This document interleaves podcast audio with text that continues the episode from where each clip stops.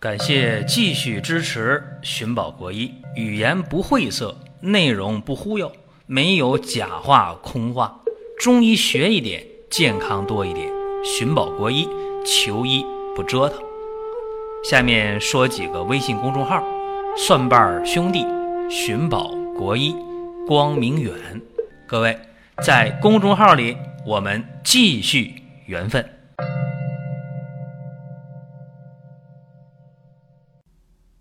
今天我们聊的这话题啊，是讲讲妇科的白带过多的调理。在讲白带过多之前，首先我们得明确，成年的健康女性是有正常的白带分泌的，这种透明的、黏黏的东西，在女性的排卵期、在生理期的前后，要比平时呢多一些、明显一些，这量要多一些。这个是无色无味的啊，正常的白带。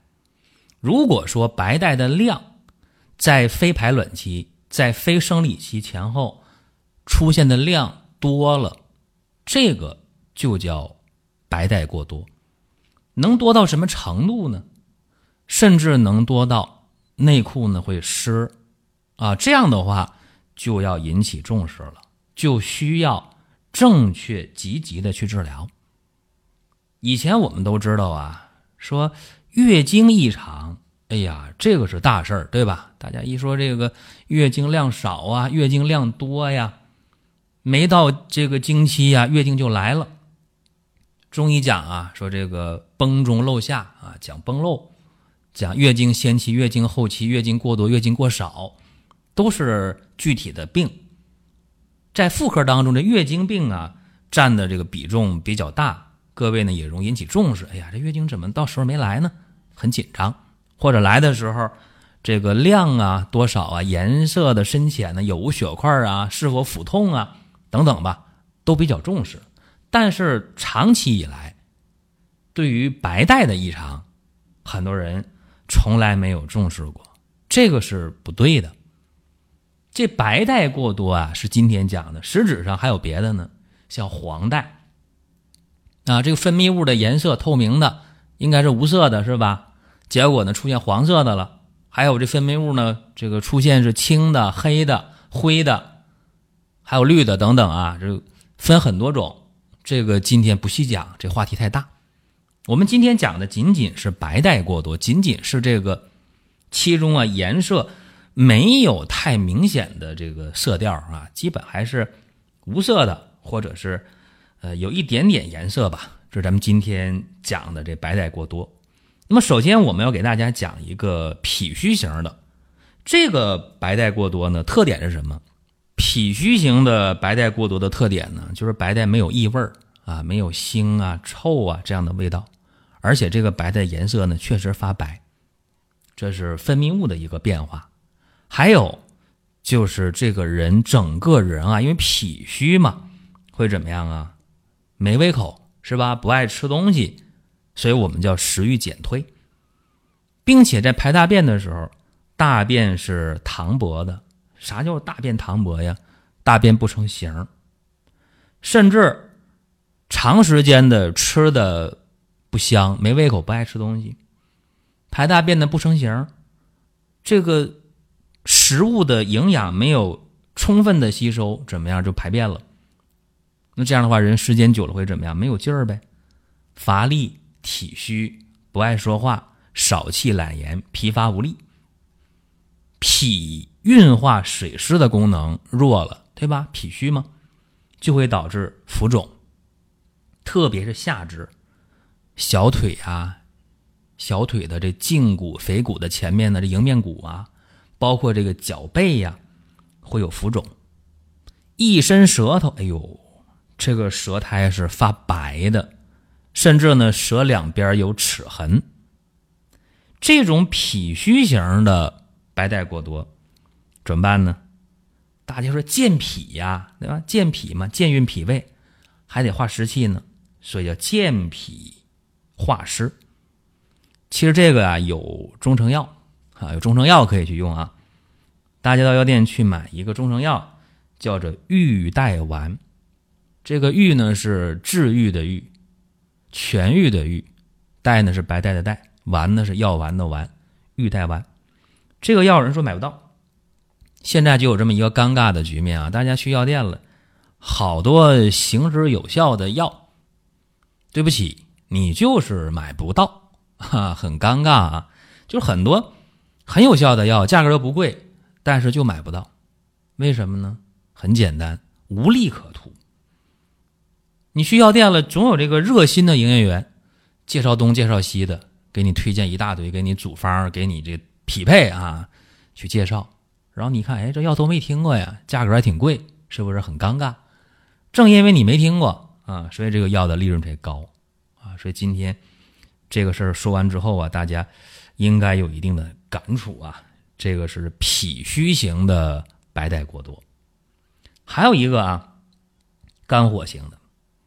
一说肝火，大家就明白。哎呀，那我知道，那肯定是平时就脾气比较急啊，性子比较急那种人，沾火就着的那种人。对，这种性格的人就容易出现肝火型的白带过多，或者本来这人性格很平和，那么遇到事儿了啊，这段时间生气呀、着急呀、上火呀、郁闷呢啊，上火了，肝火比较旺，耳朵也嗡嗡响。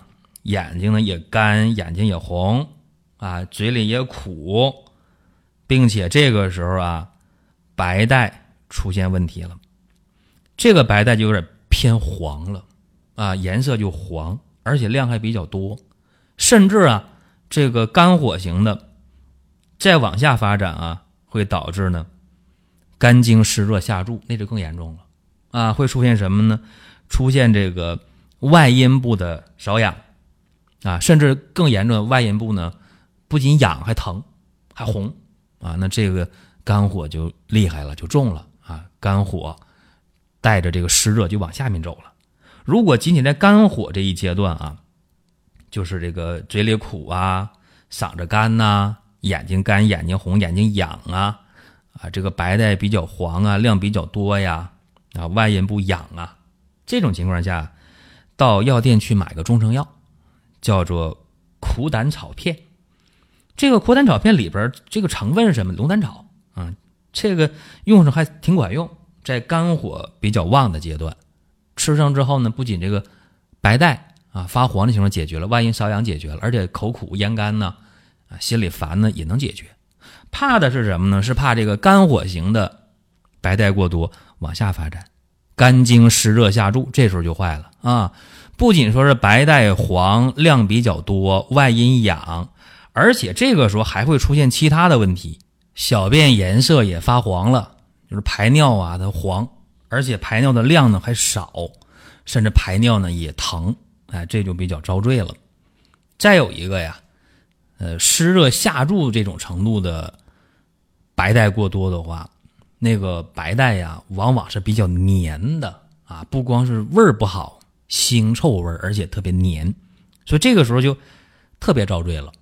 那么这个时候来治疗的人是非常多的，往往大家在脾虚阶段的治疗那种意识啊，说我得治疗这个白带的事儿，意识不强，因为不太遭罪，并且在肝火旺盛的时候想治这个白带的人也不是那么多，因为这时候大家还觉着问题不大，但是到了肝火。导致的肝经湿热下注的时候，这个白带不仅黄，而且黏，而且臭，特别难受，外阴痒，小便量少，排尿疼痛。这时候，往往是白带异常的治疗的人群当中比较多的这个占比的一个症型吧，一个类型吧。怎么治呢？也简单，这个可以到药店去买一个中成药啊，叫做治带片。治疗的治，白带的带，治带片。有时候这个我买不着啊，买不到。还有一个药，我相信大家能买得到啊，龙胆泻肝丸。一讲龙胆泻肝丸，有人说：“哎呀，那不行啊，那个药，呀，容易中毒。”龙胆泻肝丸呢，咱们得正确去看待它。肝胆湿热导致的这种湿热带下，就白带量多，或者呢尿少，排尿疼痛。耳鸣啊、耳聋啊、口苦啊、嗓子干呐、头晕呐、眼睛红啊，这个时候用龙胆泻肝丸应该说很对症。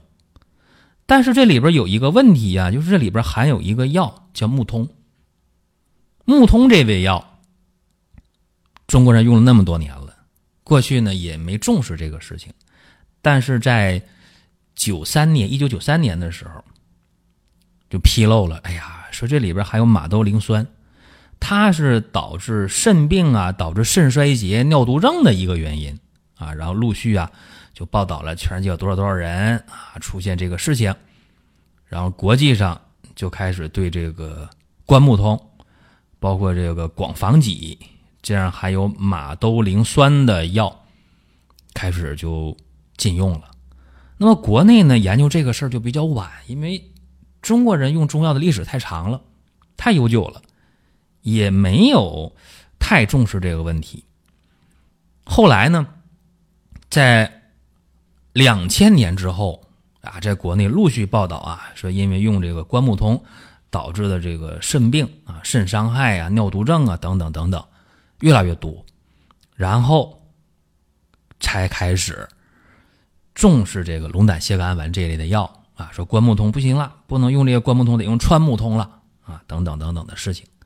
其实这个关木通啊，也不是一开始就在龙胆泻肝丸当中作为这个原料的。什么时候开始的呢？是在三十年代啊，就是一九三几年的时候，这个东北产的这关木通啊，量特别大，迅速的就打开局面了，就把那个川木通啊，就白木通啊，就。挤出这个市场了，因为这个关木通产量太高了，而且品相看起来很漂亮，哎，就开始用这个。包括在九零年的药典当中，都是把这个关木通定为唯一的合法的用药了。所以说，在这个两千年之后啊，逐渐逐渐的就意识到这个问题了。包括在后来的啊，二零零五年的这个国家药典当中，就。不用这个关木通了，什么关木通啊、广防己呀、青木香啊，就就都不用了，因为都含有这个马兜铃酸。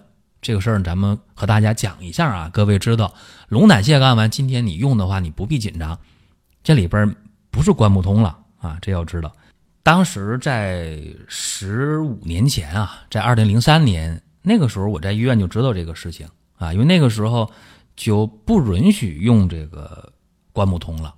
所以说呢，大家不用在这个事情上纠结啊。说龙胆泻肝丸我我能不能用？呃，不用纠结，你只要对症，完全可以放心的去用就可以了。其实讲到这里啊，有些人都着急了，说你看这个带下病啊，这个妇科的经带胎产啊，分这么几大块的病症。那你看调月经的话，用鹿胎膏、用鹿胎丸那么好的效果，那这白带过多。脾虚型也好啊，肝火型也好啊，湿热型也好啊，你都没说能用鹿胎丸。那鹿胎丸能不能调这个白带异常呢？听下边的啊，在白带过多当中，有一种是肾虚型的，这种白带过多就是被白带呢特别特别稀薄，像水一样啊，这白带流出来了，量很大，但像水一样，这也不行啊。那么多的白带流出来了，量大。这内裤很很容易就湿，甚至这个外裤都能湿，这个也不可以啊。这种肾虚型的白带过多，它是腰膝酸软，怕凉，怕冷，手脚冰凉，脸色也白，排大便也稀，舌头一伸出来白的。这种情况下啊，对于肾虚型的白带过多，有人说了，鹿胎膏行吗？可以呀。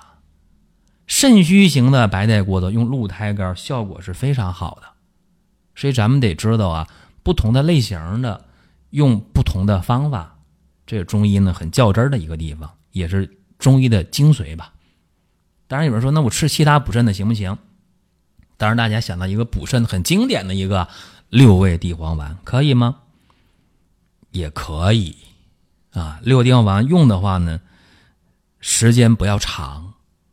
啊，用的量不要大，我建议大家吃六味地黄丸解决这个肾虚型的白带过多的话，六味地黄丸一般减半量去用就可以啊。看到效果了，腰膝酸软减轻了啊，然后呢，你就可以换一下什么呢？可以换点这个桂附地黄丸，也减半量，再吃一段时间啊，把那个阳气往上升一升。这是今天的内容啊！大家说我还想听什么？没事儿，可以在音频网站或者在公众号里边给我们留言，我们给大家呢有选择性的、呼声高的话题给各位就讲一讲。好了，咱们今天就到这儿，下一期接着聊。下面说几个微信公众号：蒜瓣兄弟、寻宝国医、光明远。各位在公众号里，我们继续缘分。